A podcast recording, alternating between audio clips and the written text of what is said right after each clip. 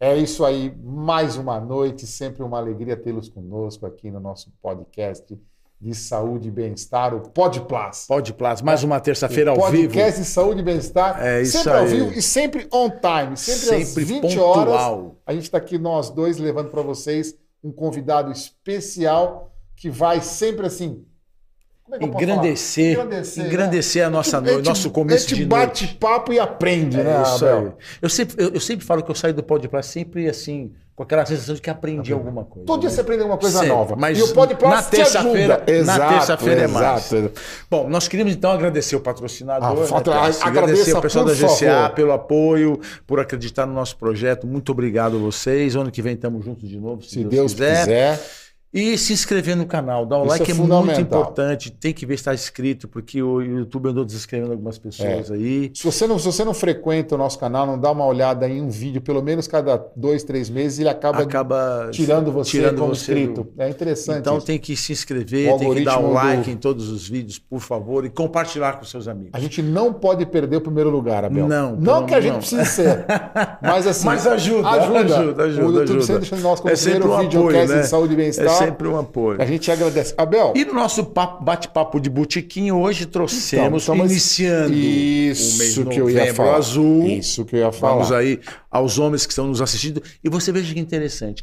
A maioria dos- das pessoas que Você nos azul por assistem... causa disso por não? causa disso, para Você pensou prestigiar. nisso? Pensei nisso, claro. Novembro azul, começar de azul. Por que não? que de azul, Por que não? "Pô, Abel E o nosso azul convidado de gravata azul. Eu achei o Bel falou assim: acho que ele olhou lá em casa e ficou uma roupa azul para vir no É podcast. isso daí. Mas é isso, pessoal. Hoje a gente começa o mês de novembro azul. Como a gente teve outubro rosa, os nossos convidados sobre câncer de mama, hoje a Vamos- gente traz um convidado especial, um amigo, um amigo nosso, urologista, pesquisador, e mais um daqueles currículos que a gente começar a falar aqui, a gente fica Não cabe aqui na uma mesa. hora de programa só recitando o currículo. Eu queria agradecer, Álvaro, a sua presença. É uma alegria tê-lo conosco. Muito obrigado. Para a gente inaugurar aqui o mês de novembro, o nosso Podplas, o Novembro Azul. Bem-vindo, Álvaro. Ah, muito obrigado. Obrigado pela recepção aqui, Abel, Alexandre. Que maravilha estar com vocês aqui. Que prazer estar no, no podcast número um. Sempre bom, né? Não, E todo mundo- bom. Eu já vou tomar bronca Pô. porque eu não estou com, com os símbolos do É. Novembro Qual Azul. que é o símbolo do Novembro Azul? É, qual que é o símbolo? O símbolo é aque- aquele, laço que, Igual que usa o- para todos, só que tem um bigode cruzando o Ah, laço. ah. Ele é azul e tem um bigode, que nem o parecido com o laço da.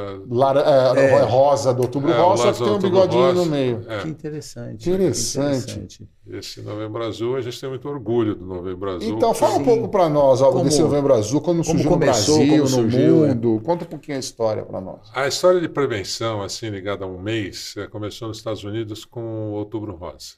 né? Agora não me lembro direito ah, o nome da protagonista que começou com essa história do Outubro Rosa. E, e na Austrália começou um movimento chamado Movember, que era de mustache, mo, e ligado a novembro. Então, quer dizer, novembro ligado a mustache, que é ligado à saúde do homem. E começou isso lá, e logo depois a gente tem uma, uma a Lado a Lado pela Vida, que é uma ONG, né? Lado a lado pela Lado vida. lado pela uma longa vida. que eu faço parte desde a sua. eh, acho que nós começamos acho que em 2009, logo após a- o falecimento de um colega nosso que faleceu de câncer de próstata, o Dr. Eric Roklowski, que já sentia nesse, ele mesmo, que era o protagonista, ele falava assim, a gente precisa fazer alguma coisa para alertar a população, que esse é um tumor muito grave, né? Um tumor muito muito prevalente na nossa População geral, na nossa né? população era a população do mundo. E, então, e não tinha assim uma divulgação importante sobre isso. Então a gente começou a. Primeiro a gente criou um site, o site foi pegando força, corpo e, e ficou muito popular e a gente acabou criando essa ONG. Hoje tem mais de 20 funcionários trabalhando. Como chama a ONG de novo, só para não esquecer? Lado a lado pela vida. E o site é ladolado.org.br, você, ou um ponto .ong, você não sabe como que... É, é, lá- você bota lado a lado, Lado pela lado vida pela que ele já aparece. Deve ser pelo- E deve o lado a lado pela vida, Hoje- o foco, além de- de, do câncer de Não, próstata, não, é, é só informação sobre a saúde de Sobre maneira saúde. geral. Eu estou na, na- no comitê científico mais para organizar essas coisas ligadas à, à saúde do homem. né? Ah, interessante. E, e tem assim, só para você ter uma ideia, antes da, da, da pandemia, Teve um ano que a gente tinha mais de mil palestras agendadas pela, pelo Para Brasil. leigos. Para leigos pelo Brasil inteiro. Indo atrás do homem mesmo. Então a gente tinha campanhas que iam atrás de jogo de futebol, decisão de. Corinthians, versus que aparecia um sujeito fantasiado de bigode e marque um gol contra, pre- contra o O preconceito. Isso, isso que eu ia falar exatamente Porque- isso. isso. A gente, a gente, infelizmente, a gente ainda tem um certo, não sei se é preconceito, um certo tabu, se tem a ver com a nossa criação, em relação a, a um pouco do machismo, né? A gente ainda tem né? muita gente com esse tabu de relação ao diagnóstico do câncer de próstata que decorre no, tratamento, assim, no diagnóstico através do toque retal, através desse exame. Minha pergunta é: se você sentiu pós o início da campanha do Novembro Azul uma diminuição nesse tabu, nessa, nessa, nessa vergonha, entre aspas, de fazer o toque retal e assim fazer o diagnóstico do câncer de próstata, ou não? E que, qual a diferença você sentiu no Brasil como um todo, no, no seu consultório, e também pelo que você a, a vê aí nos outros colegas e também na, nessa sua ONG aí, pós-Novembro Azul, em relação ao. Que, que impactou no, no câncer de próstata no Brasil? Se você se lembrar, você tocou num assunto muito interessante, porque se você se lembrar na época de escola, o sujeito quando passava a mão no seu traseiro, assim, era como se ele tivesse roubado a sua masculinidade. É né? O sujeito, o sujeito ia sair correr É. atrás de quem fez a, o agressão, a agressão sexual para dar pancada É para a- a- até no instinto até de recuperar a sua masculinidade. Então, assim, existe esse, esse preconceito bobo, né? Um exame extremamente rápido, extremamente informativo, que pode salvar vidas. E, e, na realidade, hoje em dia, a gente tem tantos parâmetros de fazer o diagnóstico tão precoce e tão e, e- tão curativo e tão sem comorbidades grandes. Eu, vou, eu vou te, con- posso contar uma, um pouco Claro, da por história de quando eu comecei na medicina, quando eu estava, quando eu ingressei na, na, na urologia, não existia o famoso teste de PSA, né? A gente usava um outro marcador que chamava fosfa- fosfatase ácida prostática. E aí, quando era- nós éramos chamados, por exemplo, no Hospital das Clínicas, no pronto-socorro, era para ver um sujeito que infelizmente tinha internado com uma, com uma rotura de medula, por uma fratura de coluna, e para saber se aquela fratura de coluna tinha possibilidade de ser ori- oriunda de um câncer de próstata. né?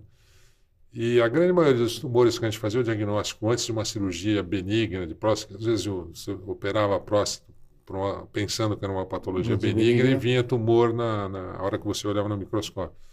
A grande maioria eram tumores muito avançados, mas muito avançados. Era assim, assustador. E hoje a gente, felizmente, a gente tem visto cada vez menos isso, né? porque eh, o indivíduo às vezes tem um preconceito de fazer o exame de toque, mas ele muitas vezes isso é detectado pelo clínico num exame de, de Isso, sangue. eu ia te de perguntar sangue. exatamente isso. A gente ainda convive com muitos que têm esse preconceito. E que só se baseia no Quer PSA. dizer, o PSA ele pode, é um marcador interessante, então.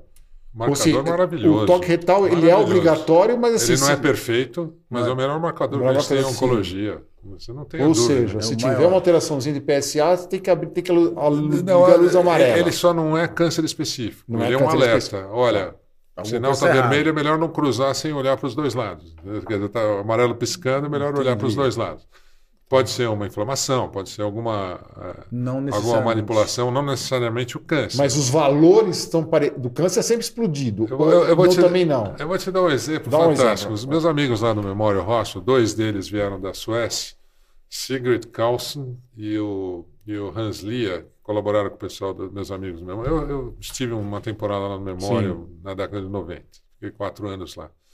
Eles fizeram um estudo muito interessante. Eles pegaram esse marcador de sangue PSA e, e- e segui- seguiram por 20 anos os pacientes. Poxa, Uma simples elevação do PSA dessa única dosagem estava associada à mortalidade de câncer de próstata em 20 anos. Tanto que, se o PSA fosse muito baixo, nenhum paciente morria de câncer de próstata em 20 anos. Então, isso não só deu um alerta muito grande de que realmente é um marcador que a gente tem que prestar atenção, como se você faz um- uma prevenção, por exemplo, um, um paciente super jovem faz um, um- um, exame desse está muito baixo, você não precisa ficar em cima dele todo ano, como preconizado para todos depois de uma certa idade. Que, que idade que, assim, você colheria primeiro PSA de alguém? Olha, Se o você- ideal. Eu sei que o- assim, existe, assim, existe a questão população geral, de, É, a assim, mulher é mamografia aos 40, É, né? E o- é, Tem duas situações. A primeira é o indivíduo que não tem um risco familiar, vai. óbvio, como familiar, raça negra, e principalmente os afrodescendentes, tanto.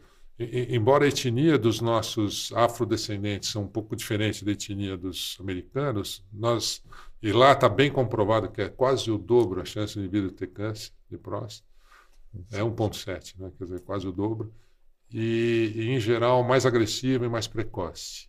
Então você tem que ficar atento nessa população. A gente não tem um estudo populacional tão tão, tão tão extenso como lá, mas quando, quando voltei para o Brasil, a gente fez tá, na- lá na USP dois programas eh, de rastreamento de câncer de próstata na população, e na época, as pessoas afrodescendentes aqui, elas tinham quase mais de três vezes mais câncer detectado nessa população. Interessante.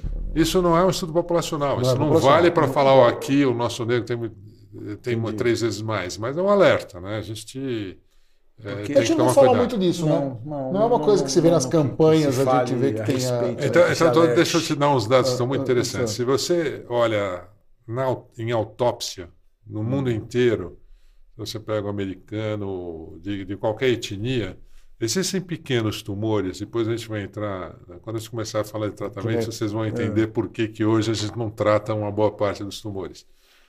Pequenos tumores, pequenininhos, bem diferenciados, etc., você acha na população inteira, todos os homens, é claro que dependendo da idade, mas no mundo inteiro. É muito semelhante. A, a frequência com esse câncer é, é visto quando pacientes que morreram de outra causa, atropelado, etc, etc. Só que a, a diferença de diagnóstico na população varia entre as diversas populações e, e etnias 20 vezes. Tá? Sendo muito mais prevalente nos negros afrodescendentes americanos e muito menos prevalente nos asiáticos. Interessante.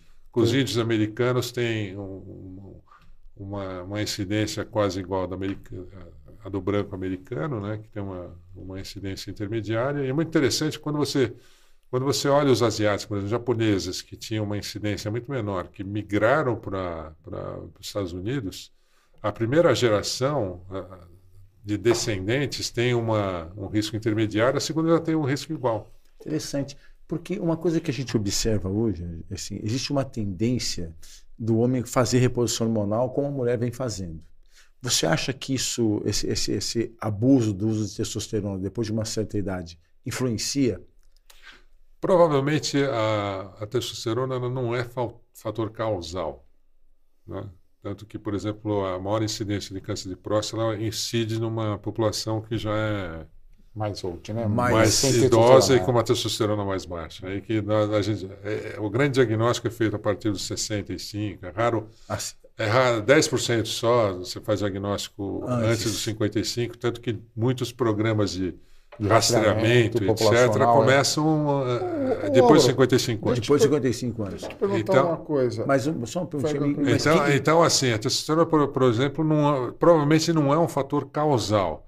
Mas se você tem um câncer e você fica dando Hormônio. o hormônio, a próstata, tanto quanto a, a normal quanto o câncer, ela se alimenta de, de testosterona.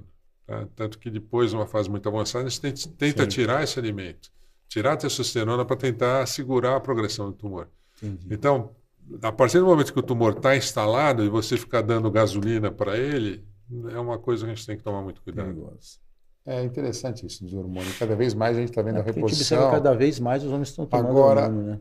E, e tem que ser feito com cuidado, né? Tem que fazer um belo rastreamento Isso- da isso é um próstata, que a ver se não tem câncer bem, para né? poder Começar tomar com segurança.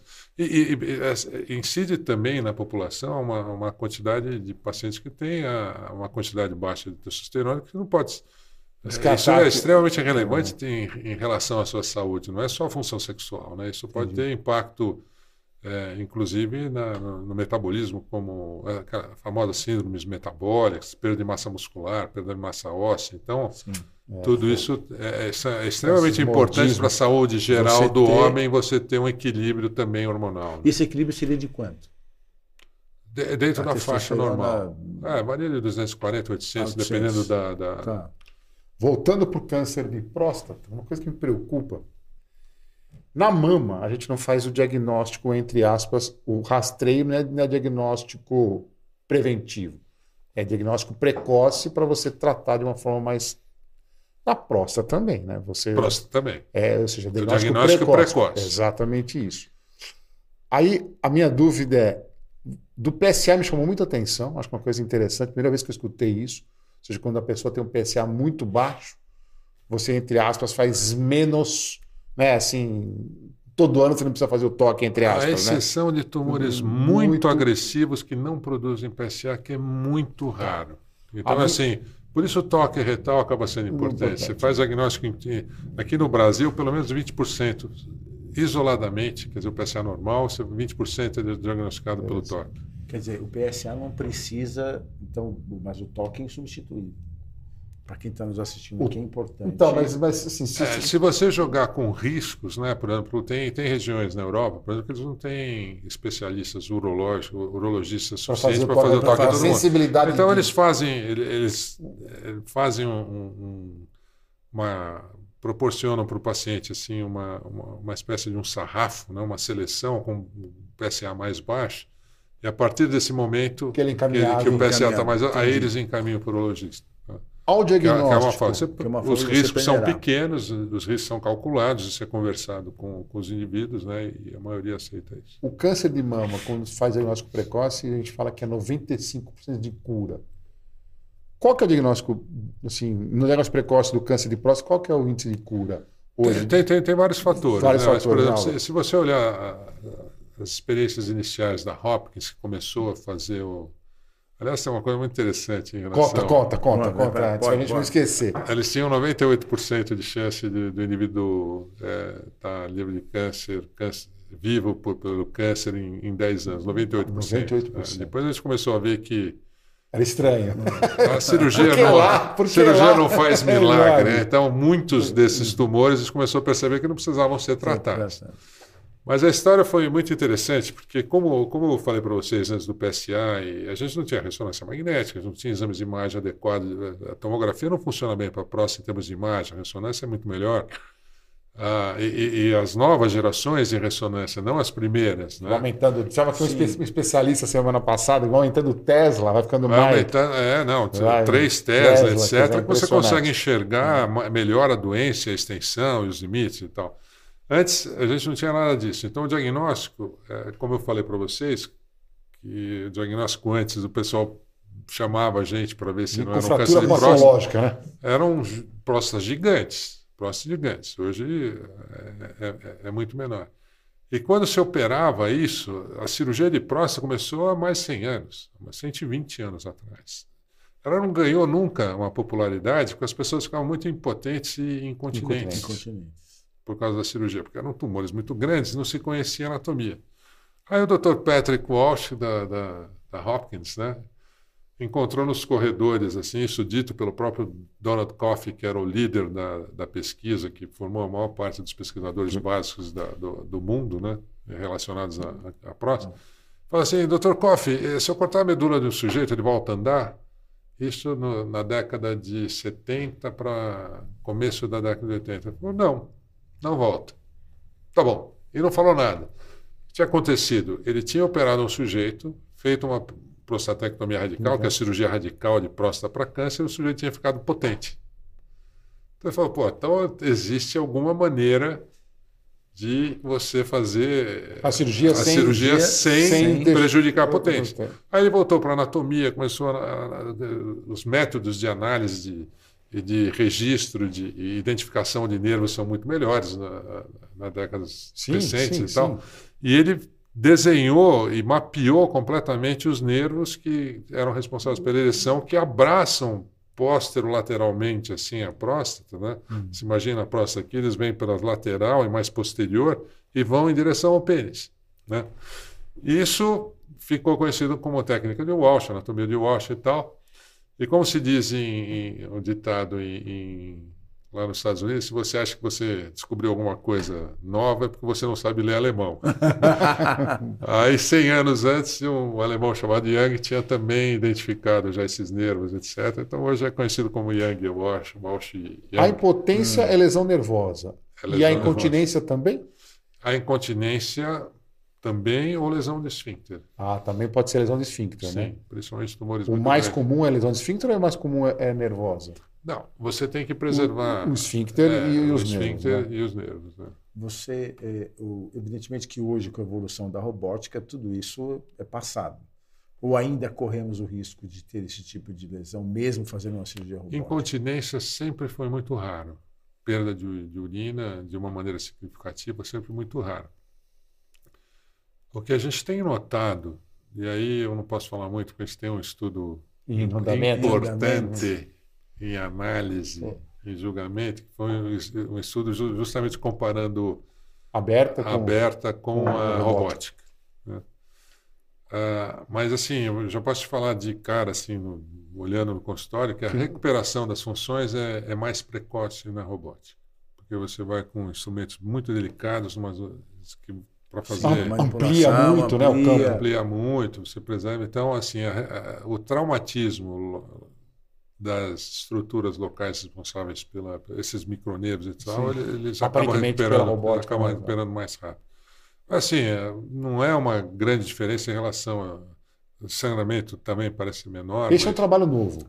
É um trabalho que está em andamento, é isso? Não, ele está sendo analisado e. Porque teve um trabalho, teve um trabalho que, assim, não sei quando que foi. Na Austrália que, que não, teve um trabalho. Que, falou que, é igual. Só, era só a recuperação. Mas era um cirurgião. Era, eu lembro desse trabalho que pegou. É um cirurgião em cada braço. Um que fez só as, robótica, as robóticas e, o outro só. Sendo que o que fez a aberta tinha mais experiência, mas tinha mais número de casos. É, eu, eu, lembro que aqui esse, não, esse... aqui foi feito no HC, ah, tá. no, no, no, ICESP, né, no tá. Estudo Câncer de São Paulo, alguns cirurgiões, que... cinco cirurgiões, cinco cirurgiões de cada braço, quer dizer, uma coisa importante. mais é, de vida real. Né? Mas, agora... Se eu sou o Pelé do bisturi, eu tenho 100% de continência não vai aplicar para todo mundo que vai bater. Que nem né, todo mundo é Pelé, né? Não todo, são todo... todo urologista está fazendo robótica ou ainda tem aquele que. que Olha, que a robótica hoje. É, é interessante essa pergunta, porque logo no começo a robótica tomou um espaço muito grande. Mesmo sem ter estudos mostrando vantagem. A empresa fez mais de 95%. né? A empresa mais de 95%. A Intuitive. Então o que, que eu te falo hoje? Mais de 95% dos, dos cânceres de próstata nos Estados Unidos, acho que é são, 97% são talvez hoje são tratados por robótica. Então, quem que está fazendo cirurgia aberta hoje? Os grandes cirurgiões de cirurgia aberta estão aposentando, ou já aposentaram, ou migraram para a robótica. Então, quem está fazendo hoje é sujeito que está num centro pequeno, que não tem robô, e não, nunca vai ter uma experiência boa para ter bons resultados. Então, se você comparar daqui a pouco esse o resultado de robótica vai ser aberta vai na população, vai ser e, ridículo. E, Até para o treinamento, né? Até começar com uma robótica e de repente ter que converter esse, esse nunca, errado. Nunca aconteceu na nossa que a gente saiba, nem no HC, nem no. Não, é interessante, né? É, é, essa essa então, questão de conversão era uma coisa muito mais frequente no início da videolaparoscopia. Sim. Então a gente, a, gente viu essa transição da cirurgia aberta para a valopetroscopia e se convertia muito. Hoje a conversão quase que é uma, é, é uma, é uma é exceção da exceção da né? exceção, né? né? Não, não se converte nem, mais cirurgia. Nem né? entra com, com material de cirurgia aberta. E eu acho, inclusive, que o cirurgião não sabe converter. Não, então. Tô brincando, é, mas é, assim. Não, mas eu ia chegar porque assim, aí, né? o, cara, o cara acaba aprendendo só robótica. Porque são visões você sabe, diferentes. Você sabe que essa é uma preocupação é uma preocupação das pessoas não, não, aprenderem a fazer cirurgia aberta, se necessário. É aquela pessoa que aprende a dirigir o carro automático e o dia que ele precisa manobrar um carro de câmbio manual, ele não sabe. É, não é, mas o. É mas assim, mas a pergunta é: será que vale a pena ensinar ele? A pena deve valer, porque indubitavelmente Sim. vai ter um momento Algum... Né, é que vai, rever, vai se abrir agora. Assim, a minha dúvida é: e o paciente? Então, você sabe que, por exemplo, lá no. A gente faz questão no nosso programa de residente que os residentes façam algumas cirurgias abertas. abertas. Eles só querem fazer laparoscopia, porque laparoscopia ah. é o pulo para para fazer robótica. Está todo mundo querendo fazer robótica. É gostoso ficar operar sentado. Qual que é, qual que é a seleção apoiado. desse paciente, é. Álvaro? Que vai para robótica, que vai lá. Aí você, escolhe, é aleatório, é a distribuição a seleção aleatória. é a mesma. A seleção é a mesma. Tem necessidade de cirurgia, você pode fazer qualquer Não técnica. tem, não tem um paciente que se beneficia Eu- mais ou eu- menos. Eu sou muito, você sabe que eu sou muito influenciado pelo Memorial Hospital de Nova York, Sim, pelo- pelos sim. meus amigos, e, e lá eles consideram as três técnicas eh, equivalentes. Mas no Tanto paciente mais de próstata obeso, e- O paciente- Isso que eu ia falar, paciente obeso.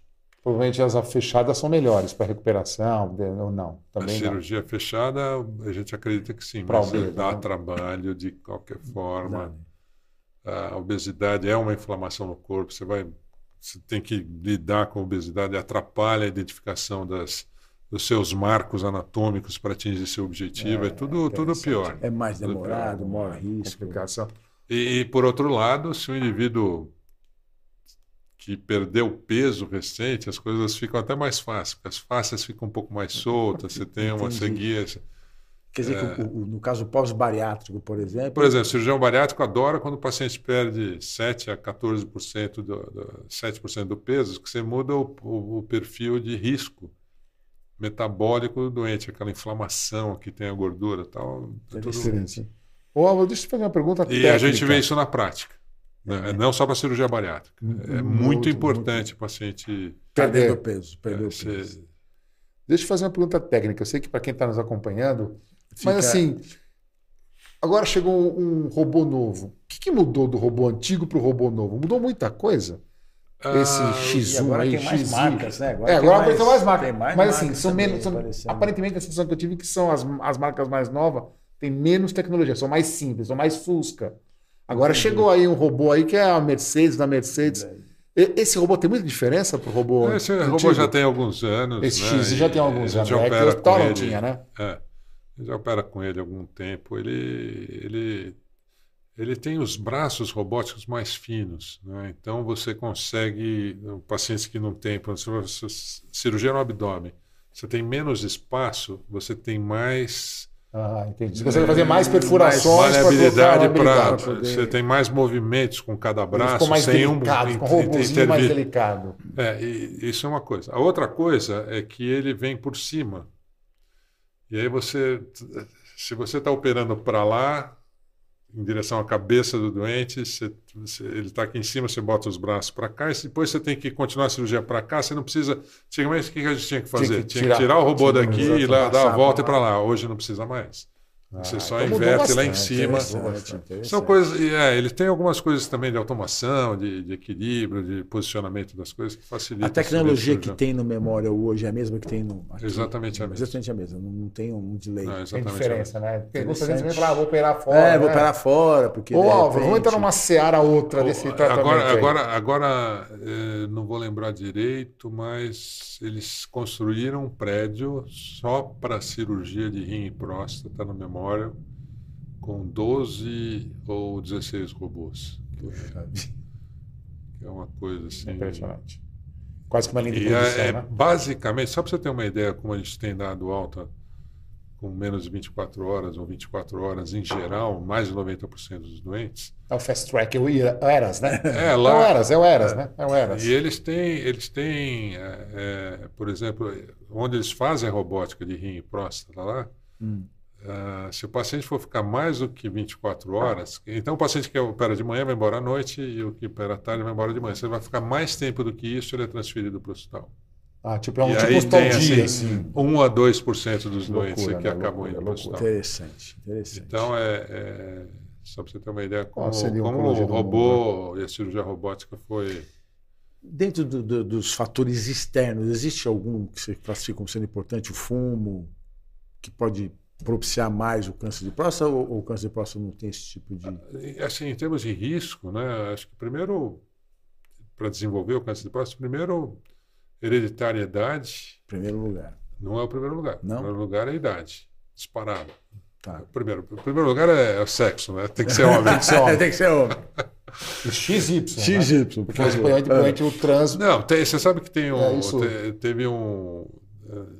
As mulheres acabam tomando tanto hormônio masculino, né, né, ligadas a, Esporte. DOD, esporte, Departamento de Defesa. Não, o. Departamento de Defesa americano, que tem milhares e milhares, centenas de milhares de mulheres que, que querem ficar forte porque com físico porque é até um instinto de proteção né porque elas Sim. vão para o front ali teve alguns casos pequenos assim um, seis casos que foram descritos uns 30 anos atrás e uma patologia muito parecida com a da, da hiperplasia da, da, da próstata no homem é? Mas aonde? Na uretra da mulher. Ah, na uretra. É mesmo? No... É.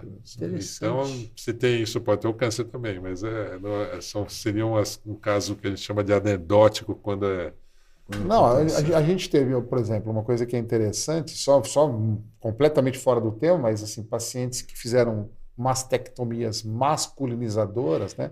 pacientes mulheres que tornasse homem, elas fazem a mastectomia masculinizadora.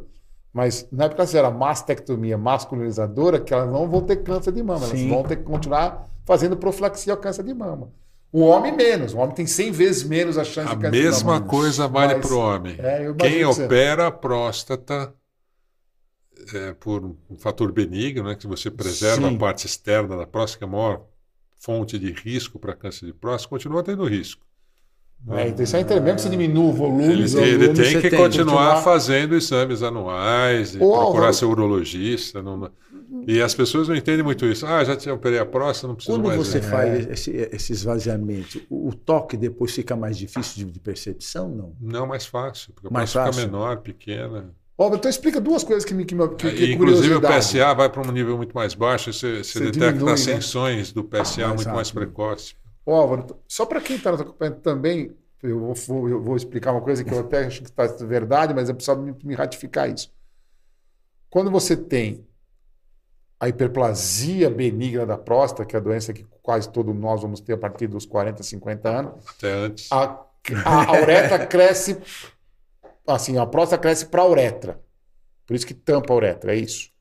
E a o... uretra passa no meio da próstata. Isso. E aí, a, a, aí imagina que isso aqui tá. é a uretra e tem umas glândulas em volta, assim, que começam a proliferar. Isso. Mas e é dentro. empurrando a próstata para fora. Para fora. Então, mas de dentro para fora. Isso. E o câncer habitualmente não é de dentro para fora, né? Ele é mais na periferia. Mais 70% né? das vezes ele, ele nasce na periferia. Por isso que o toque é importante, que é justamente na periferia, mais em contato então, assim, com a próstata. O câncer dá uma alteração miccional de, de urina, é, tem que ser um câncer extremamente avançado. Né? Se não for hiperplasia, né? É, o, o, ideal, por isso que é importante fazer. É, isso é uma das condições básicas, né? fazer diagnóstico no paciente que não tem sintoma. Que Esse assim, é um grande é problema. O paciente que está lá assistindo sua Netflix e não sente nada, você, que era louco para estar tá no meio de 315 capítulos, que assistir dois, três, aí você fala, não, você tem que ir lá fazer exame. É. não estou sentindo nada. É verdade. É não estou sentindo nada. Porque a hiperplasia benigna. E assim, a mama, você estava falando da mama, a mama, mulher se palpa, etc. É. Agora, o homem não consegue se então, palpar é, a próstata. É interessante isso. Né? Agora, a hiperplasia, a hiperplasia benigna, da próstata. Que é, que é sempre prevalente, né? Extremamente prevalente.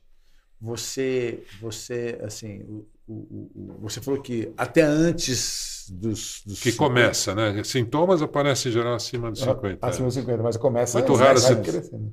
É, mas o, a gente nota essas Principal alterações. sintoma?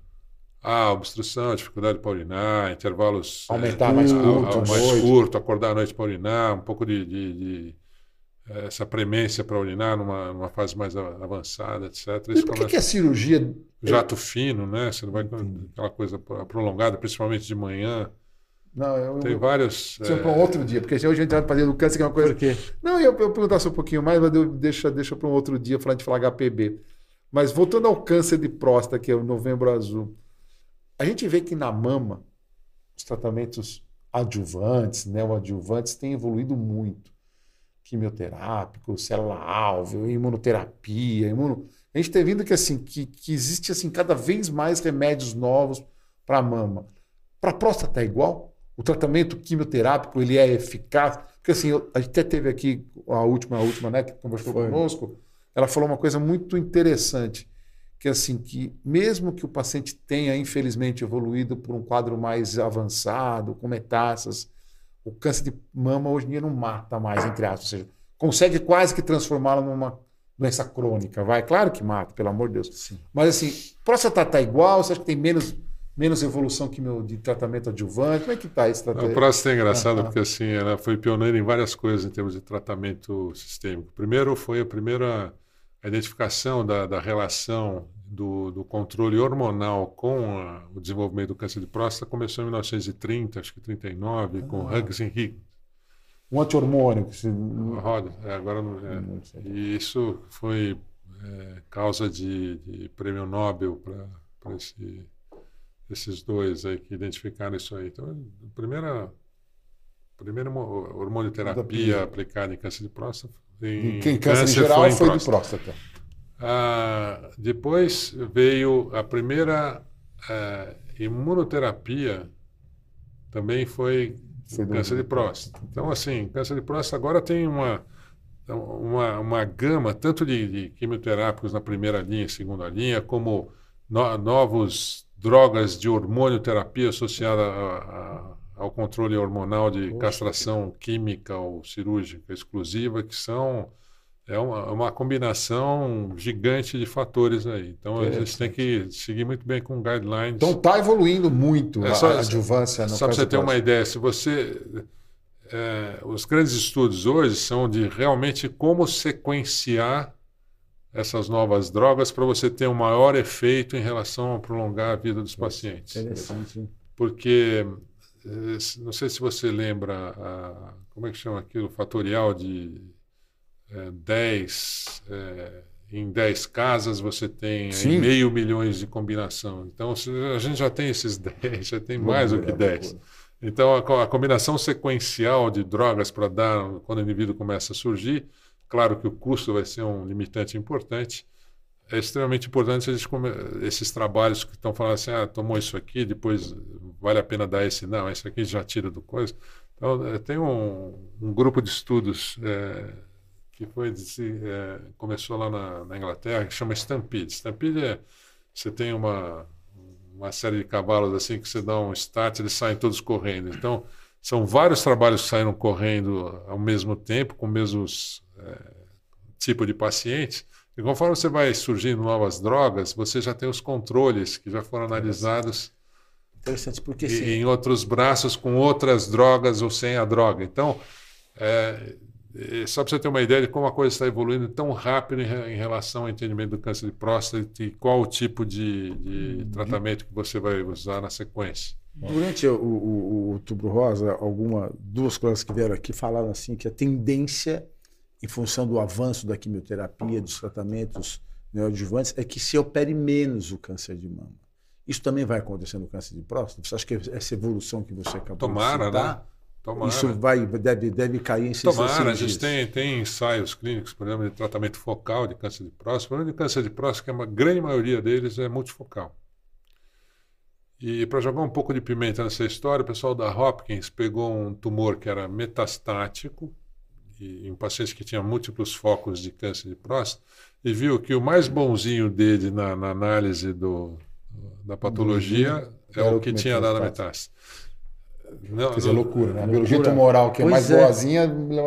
Mas isso não significa que todos aqueles que têm. É, é o contrário, né? Porque na prática a gente vê assim: o paciente que, que tem aquele tipo de característica, a gente nem opera hoje.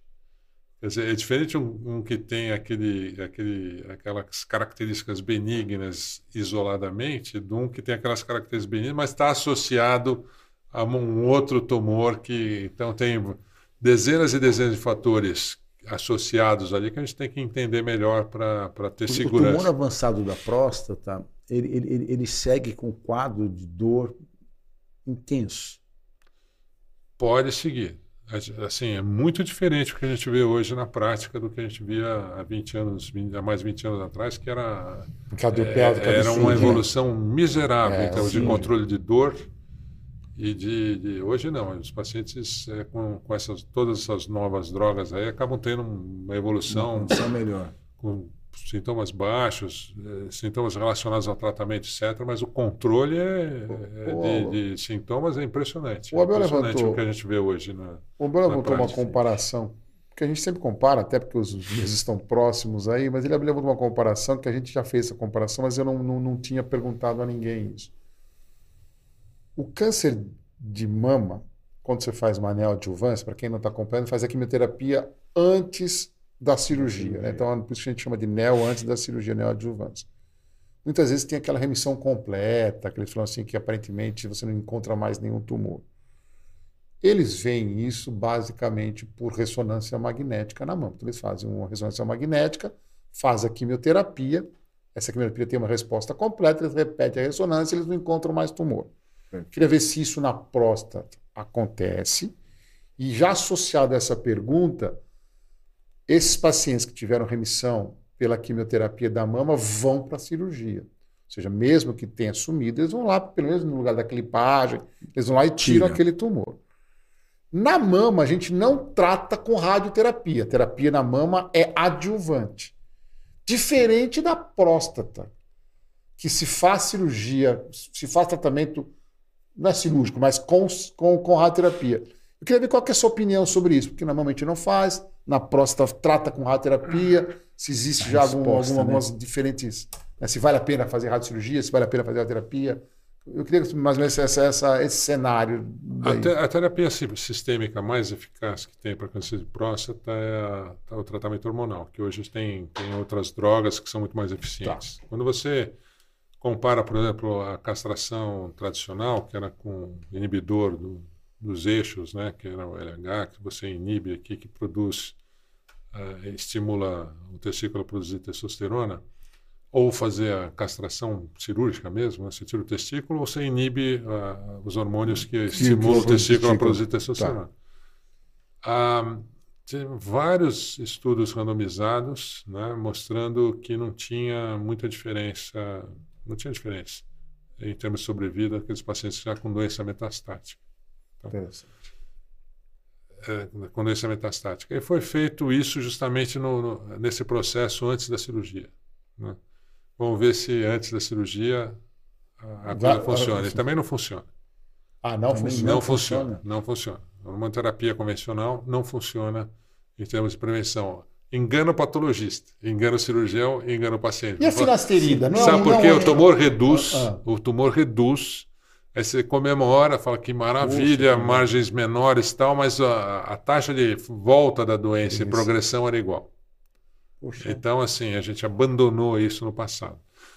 A Mary Ellen Taplin, que é uma colega nossa, oncologista lá da Harvard, lá do Mass General, ela fez um ensaio com hormonoterapia, mas essas drogas novas, uma delas chama biraterona, mostrando um índice assustador de resposta completa. Então, é, isso provavelmente é alguma coisa que a gente está evoluindo. E em relação à radioterapia, você fazer tratamento adjuvante, também a gente não tem muitos dados, a gente começa a, a associar essas hormônios terapias mais, mais eficientes, tem resultados que, que a, acabam sendo assim é, necessários quando você programa, por exemplo, radioterapia no paciente com risco intermediário ou alto, dependendo dos fatores que a gente encontra, Isso associar a hormonoterapia. Isso radioterapia adjuvante. Concomitante e E a radioterapia tratamento? Existe a radioterapia tratamento? Cara faz radioterapia Não, não, não. Estou falando de radioterapia tratamento. Ah, tratamento. Como, como competidor da cirurgia. Da cirurgia. É. Hoje em dia não tem diferença risco, em alguns casos. É, os pacientes que têm risco intermediário e alto de ter progressão da doença pós-tratamento, se faz a hormonoterapia concomitante. Todo e às vezes no, de alto grau vai até três anos de, de, de, de hormonoterapia. De hormonoterapia. Todo a rádio é, é, sempre aquela sempre mesma. Aquela mesma. Aquelas, é. Com braque, cinco, seis semanas. O, todo câncer de próstata é cirúrgico? Não, não. não. Para ser, ser, cirúrgico, ele tem que ter um, um. Por exemplo, hoje, acho que uns metade dos doentes que eu faço diagnóstico não, nem opero, só, só sigo os doentes, que são tumores muito. Segue, ou de risco baixo. Segue como, Álvaro? Com ressonância?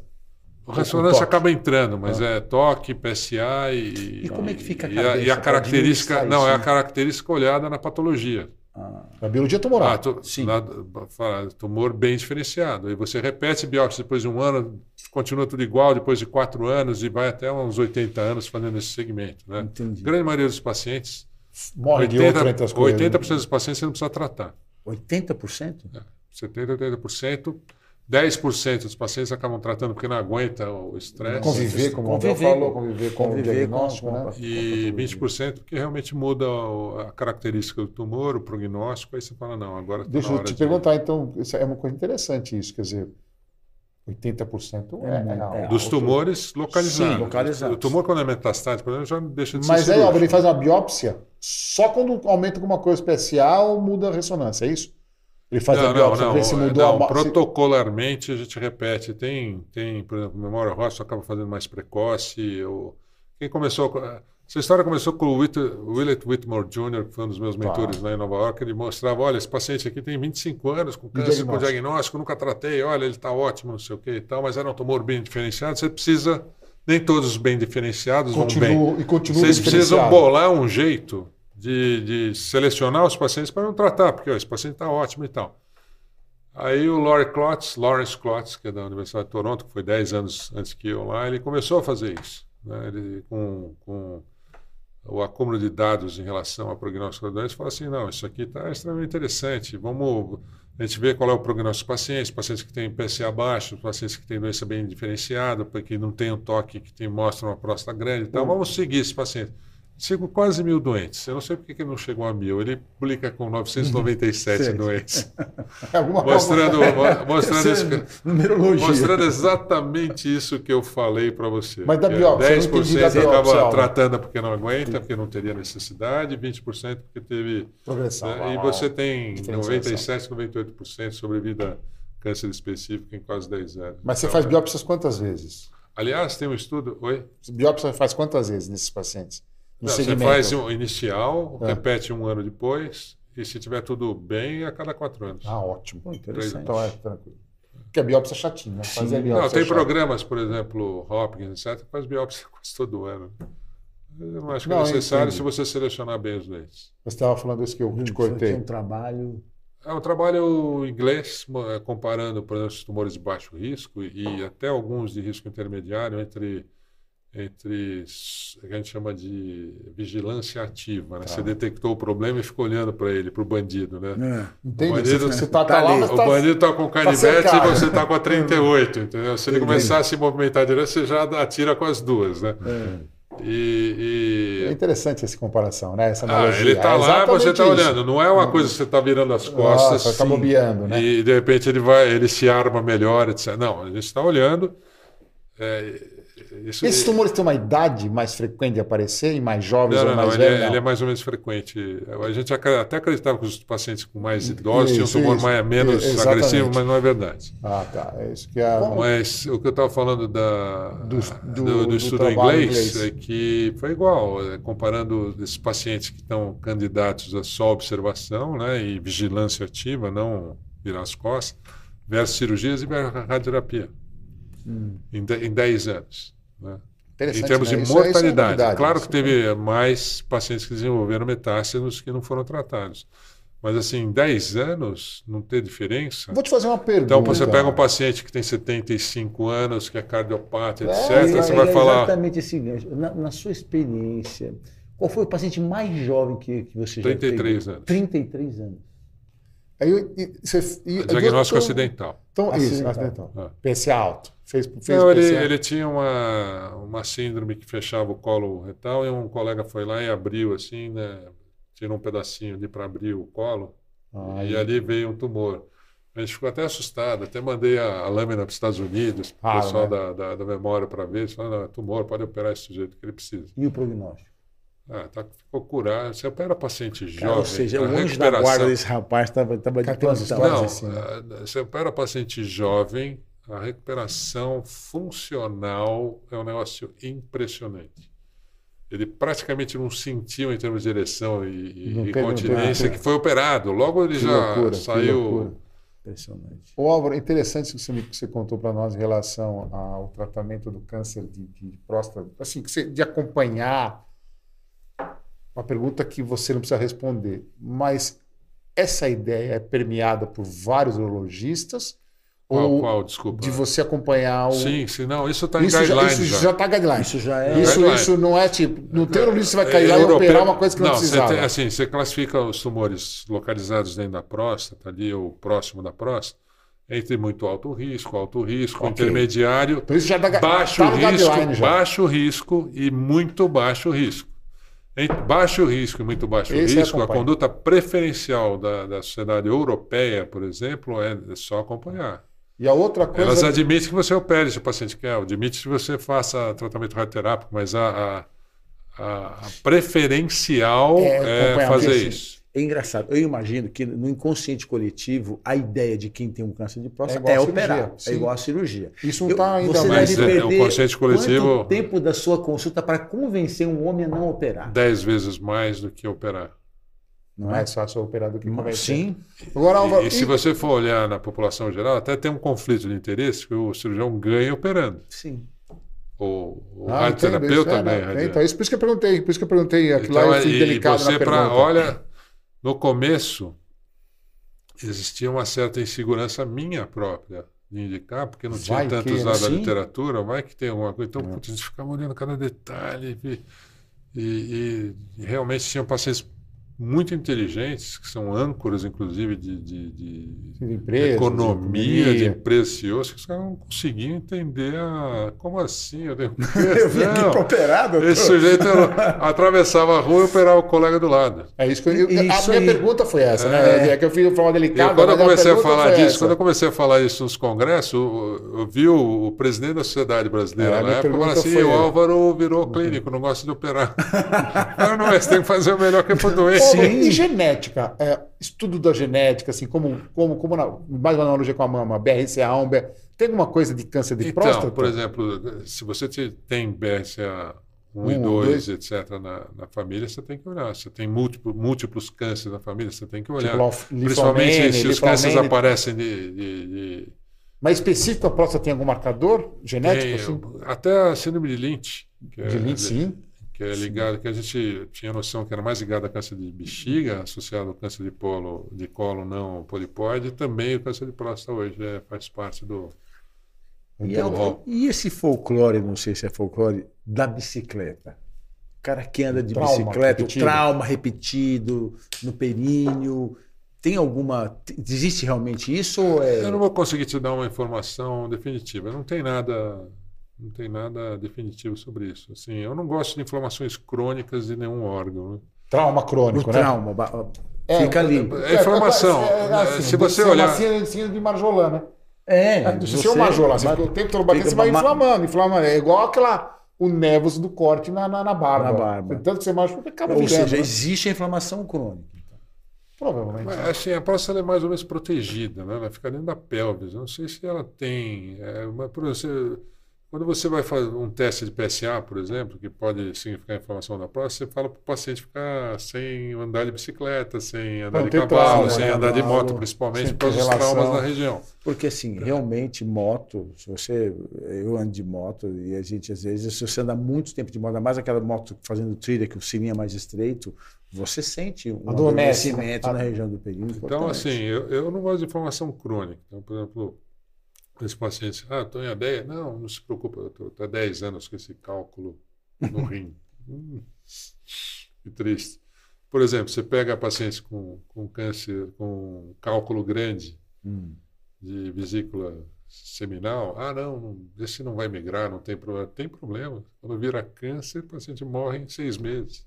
Ó, o novembro E, azul. e é um grande predisponente de formação de câncer. Então, assim, se essas pequenas inflamações causadas por esses traumas podem causar, é uma coisa que está em aberto. Novembro azul é, é próstata. Porque tem o testículo também, né? E a coisa, desculpa, Não, não, não. é, é pelo que, a, de por Deus, exemplo, o Lance vamos bater Armstrong, lembra do Lance Sim, Armstrong? sim. O- Que ganhou seis, vezes. seis, Seis vezes, ou sete vezes A- a, a Tour de France é. e outros. não sei. Depois viram que ele estava É, tipo, culpado e tal. é, exatamente. Ele, teve, ele, ele chegou na, na- na faculdade, na Universidade de Indiana, lá, procurou o Einhorn, que era o cara que desenvolveu a quimioterapia, junto com o pessoal do Memória, eles foram ajustando as químios para isso. Aliás, quimioterapia sistêmica, o maior resultado inicial foi também na urologia Urologia. com o testículo. Testículo. Aí ele chegou com dor de cabeça e falta de ar. Então, era um câncer de testículo que estava com múltiplas metástases no cérebro e no, no pulmão. E, e- então todo mundo ficou assim, será que porque o trauma né, do ciclista não, não causou? Mas, pô, tinha milhares de ciclistas lá, um ou outro de vez em quando. É.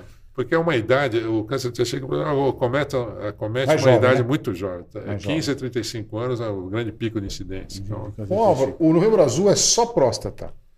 Ou, ou é todos A os gente fala de- masculinos? Não, a gente fala mais da próstata. Mais da- é, E que é o quais grande- são os outros cânceres masculinos? Câncer peniano, câncer testicular, O câncer, cân- o câncer de qual próstata que é, o câncer mais prevalente Muito mais. da população. masculino. Tá. Da população em Em geral. geral, Em geral. masculino e feminina? É, ma- Masculino, por exemplo, ele é mais ou menos 15% dos cânceres que a gente diagnostica. Ou mais. Ou mais. Tá.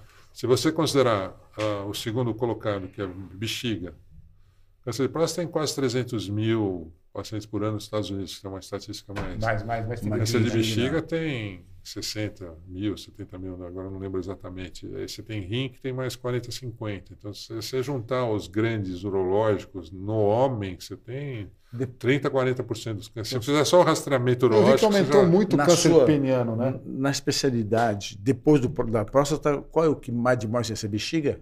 bexiga. Bexiga. E rim também é de. Pare. E bexiga é bem, é Bexiga bem é ao muito- acaso, né? Bexiga, É mais bem em ao paciente acaso, fumante, né? bexiga tem muito a ver com, com exposição a cigarro. A cigarro. Rim também, mas o cigarro na bexiga é impressionante. É mesmo. Eu, É. Tenho um amigo, eu tenho um amigo meu que é não fumante, nada. Cigarro. Ao acaso de que diagnóstico de trabalham com indústria de couro, anilinas de, de tinta, pi- pintores de artísticos ou pintores de parede, todos eles estão. E o tratamento habitualmente é tranquilo, né? Tipo, é um, faz, faz pela uretra, dá uma raspadinha e joga químio dentro, né? O assim, tumor de bexiga ele é- parece que é- são duas entidades diferentes. São aqueles tumores que ficam realmente superficiais e aquele que tem uma propensão grande à infiltração e que, em geral, você já diagnostica, 20 a 30% já, já, já tá- tá diagnostica mais infiltrado. Esse, esse é bem agressivo. Álvaro, só pra gente, uma coisa que, voltando agora no HPB, que me chamou a atenção, você falou de hormônio, hormônio. Por que, que a gente não faz uma profilaxia? Tem alguma profilaxia para evitar a hiperplasia da próstata? Existe esse tipo, ah, vou começar a tomar a partir dos 30 anos. Existe isso ou não? Tomar um AS? Ah, tipo, entendeu? Não, mas porque assim, porque assim, sei lá, Ah, um se outro- você descobrir essa startup, eu quero botar quero, eu a quero. minha casa, carro. tudo, tudo. Não, Vamos porque botar você, tudo. você entendeu? Mas Porque, já assim, pensou? Eu fico imaginando se tem alguma profilaxia, porque aquela, como chama aquela droga, finasterida, não, não funciona, né? Não é profilaxia, é tratamento já, não é? Eu não sei, eu tô falando porque assim, eu escuto muito falar do- Sim. de tomar finasterida, de não sei o Na quê. realidade, ela funciona, melhora os sintomas, prolonga né, o tempo que o indivíduo não precisa de cirurgia, etc. Mas, Eu vou, eu, vou, eu vou te fazer uma pergunta até meio engraçada. mas isso é uma coisa interessante, que a gente estava falando em prevenção, o- a finasterida e a dutasterida, que é o, Sim, isso é uma. elas foram estudadas como prevenção de câncer, porque elas inibem dentro da célula a conversão da testosterona e atrapalha a função ali. né? Será que a gente consegue prevenir? Você sabe que teve uma redução de 25% do diagnóstico de câncer Em pacientes que fizeram uso por HPV. Todo, é, todo mundo que tomou é, a finasterida versus o placebo teve 25% de redução do câncer. E não pegou, sabe por quê? Teve 1% que era significativo na população de 18 mil pacientes. Não, de cânceres graves, Ah, de alto, alto grau. Aí, toda aquela discussão, ah, mas será que é porque a finasterida atrapalha o patologista, porque ela tem um efeito? Aí Não sabe. Aí, é- no estudo da dutasterida, não teve essa variação, mas é, esse receio de você causar, porque o que, que acontece? Quando você tem um câncer de próstata, ele, em geral, ele, ele responde muito bem à hormonoterapia. Quando você suprime o hormônio, todo mundo responde. É muito raro, menos de 10% dos pacientes não respondem bem à supressão da testosterona. E, assim, entre aspas, ninguém falece porque é de uma doença que é hormônio sensível. Ela começa a ficar mais grave quando ela deixa de responder bem. Aí você vai entrando com outros.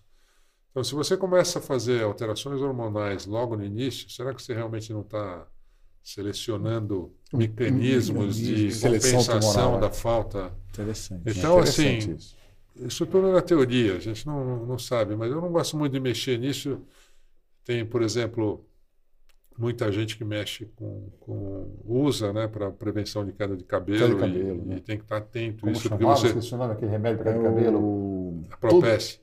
Não, Não, tem um que ficou famoso, acho que era da Johnson, não lembro. Não, tinha o minoxidil. Minoxidil. Minoxidil. Esse o minoxidil era um vasilatador. Agora Esse tem o famoso. propécia. que é, que é finasterida, né? que Assim, é é finasterida, finasterida. também ficou famoso. E, e diminui, pelo menos, pode diminuir até metade o, o nível de PSA, por exemplo. Só usando Só o usando- profilático capilar. Interessante isso. Interessante hein? demais. Agora eu fiquei. Agora sim. Não sei se metade, mas 40%. Agora, a, então, todo, todos os pacientes que vão fazer, que estão tratando câncer de próstata, que vão tratar de forma adjuvante, vão, vão entrar numa andropausa, é isso? É obrigatória essa andropausa? Para sempre? Não, não, não. Assim, existem alguns, algumas situações que a gente faz intermitente. Ah, tá. Só que pacientes muito idosos, eles têm mais dificuldade de recuperar o eixo hormonal. Pacientes mais jovens recuperam mais rápido. E, eu não sabia que era todo mundo que entrava tinha que fazer não. essa. É, numa fase mais avançada, é, avançada é. boa parte fica. Abel, nós temos uma hora, de programa. É. A gente, infelizmente, faz aquela sua não, pergunta. Pergunta, povo, né? Pergunta, pergunta. Álvaro, você. Um monte de, né, de um monte de afazeres, um homem ocupado, estudioso. O que, que você faz no seu relax? Qual é o seu hobby? Para se distrair, para esquecer um pouquinho tudo isso. Cada vez menos, né? É. Eu... Hoje em dia, pego minha mulher, vamos assistir um Netflix. Netflix. Cara, impressionante. Mas assim, eu gosto de ir para a praia. Você gosta de ir para a ah, praia? Eu gosto de pisar na areia, entrar no mar. Isso para mim não bem, tem né? preço. Não tem Faz preço. bem. Mais do que ficar no barco, por exemplo. Às vezes, Sim. alguns amigos que têm barco, eu não tenho barco. Mais do que ficar no barco, mais do que. Eu adoro ir para o mar. Minha mulher já gosta de montanha, então a gente acaba fazendo as duas coisas. Viajar, E- passear, distrair, é, né? O mar é bom. É, essa pandemia acabou deixando a gente muito recluso em casa, então aprendi a lidar com Netflix de uma maneira que eu não gostaria Mas, tanto. tanto. Uma leitura de vez em quando, tenho lido muito menos do que eu li no passado, mas esse. Você sabe que é uma coisa que eu tenho observado também, eu estava chamando minha atenção. Eu estou lendo muito, fora a medicina, né? Aquele livro. Sim, sim, sim. casual. Livro, livro, É. livro de Eu percebi que eu tenho lido menos do que eu li antigamente, né? Por que será? Por exemplo, eu, eu todo ano eu gosto de ler o Don Quixote. Todo ano. Eu me divirto. É gosto, interessante, é livro interessante. é livro rio, eu interessante. acho que é melhor. E esse ano, por exemplo, eu não li ainda. Interessante, né? Legal. Bom, olha, todo mundo parabenizando. Benjamin Gomes, que está nos prestigiando. Doutor sempre- Benjamin, Doutor Benjamin, sempre uma muito alegria. obrigado. viu? Sempre bom ter o senhor por aí. Doutor Benjamin. E ele está parabenizando principalmente o Álvaro pela clareza das informações, pelas atualizações. Oswaldo Queiroz do Rio, que é amigo meu de faculdade. Tutu, obrigado pelo prestígio. Muito legal isso, né? É, vê muito essa- bacana, todo mundo prestigiando, todo mundo aí. Pessoal, E, ah, quem mais? Tem mais alguma coisa aí, Brasil? Bom, Mandou aqui hoje. cara perguntando, o aumento da próstata pode sugerir um câncer ou não? Tem relação? A Ah, gente já já, já respondemos. falou, já respondemos isso aqui. Pessoal, Tá bom. obrigado. Olha, sempre uma alegria ter, Ter você vocês aqui conosco, com a né, gente. Puxa vida, é um prazer muito E grande. esse e-mail nós vamos discutir isso outras vezes. Vamos, Vamos. com outros, com outros Vamos. convidados, mas nesse, nesse foco do Novembro Azul, que é fundamental né, do ponto de vista de saúde. Essa E nosso podcast é sobre e isso. vamos, né? e, outro, e, e- e os homens que estão assim, vamos parar com esses né, preconceito, vamos lá, marcar o horário, se precisar te mandar flor no dia seguinte, mas vamos, vamos levantar Pessoal, daí, moçada. Álvaro, muitíssimo obrigado. Foi uma delícia conversar com você, essa Você- noite aqui. Não, Eu, Nada. particularmente, hoje saí daqui, como eu te disse, Mais uma vez. engrandecido, Álvaro. Muito obrigado. Obrigado, viu, Eu, Álvaro? eu que agradeço. obrigado. Eu, eu- é mais fácil enfrentar uma banca examinadora de docência do que vocês, mas adorei estar com vocês. Muito bom, não, muito não bom. conhecia a dinâmica do programa de vocês. Eu que quero parabenizar pela clareza de, de- de evolução das, das, das perguntas. Parabéns. Fiquei Obrigado, muito né? encantado com todo o sistema de vocês. Obrigado. Obrigado Amanda, você. Tiago, obrigado. Obrigado a todos. Até terça-feira que vem, se Deus quiser. Terça-feira que vem estamos aqui, se Deus quiser. Dia 8.